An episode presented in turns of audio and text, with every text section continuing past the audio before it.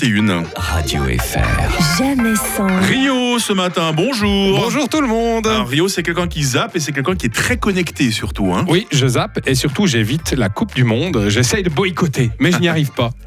J'essaye, tant bien que mal, mais dès que je, je tombe sur une chaîne, il y a du foot. Mais enfin voilà, j'ai quand même réussi à, à parler de d'autres choses et d'Internet notamment. Heureusement, Et de- heureusement qu'il y a Internet qui nous sauve. Voilà, et sur Internet, il se passe des choses merveilleuses. Vous savez que sur euh, Twitter, il y a de nouvelles règles depuis qu'Elon Musk est devenu le PDG, le grand patron de Twitter. Il a tout chamboulé, plus rien n'est pareil. Il a décidé de peut-être réouvrir le compte de Donald Trump. Ah, Eh oui. Le nouveau patron de Twitter, Elon Musk, avait promis de rouvrir le compte de Donald Trump sur le réseau social. Il l'a fait en s'appuyant sur un vote de ses abonnés.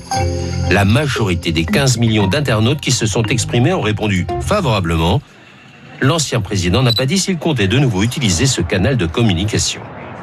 J'aime bien Elon Musk. C'est un personnage. J'ai tendance à aimer les personnages. Il aime les Eh ben, il personnages. avait lancé son propre réseau, Donald Trump. me Bah oui, semble-t-il, c'est vrai, hein, mais ça n'a pas dû marcher très très fort. hein. Non. Mais est-ce que toi, t'aurais voté pour ou contre la réouverture du compte de Donald Trump sur euh, Ah, bon, Twitter c'est pas quelqu'un que je trouve sympathique. En même temps, est-ce que le museler, c'est pas quelque part en faire une victime Donc Ouais, voilà. Donc on ne sait pas. Tu, tu serais abstenu comme euh, Amélie Voilà. Nothomb, quoi. Comme, comme tout bon Suisse qui se respecte. Ouais, c'est ça, une neutralité. Alors, Amélie Nothomb, si je vous en parle, c'est qu'elle va forcément s'abstenir dans ce genre de vote, parce que je pense qu'elle ne connaît peut-être même pas Twitter, si ça se trouve. hein. Oh. Et je découvre Léna situation avec beaucoup d'intérêt. Ben, il faut expliquer une chose, c'est que vous n'êtes pas connecté, vous Absolument n'avez pas. toujours pas de téléphone. Je n'ai toujours pas de téléphone portable. Je n'ai toujours pas d'ordinateur. Je ne sais toujours pas comment ça marche. Oui. Donc j'ai zéro connexion.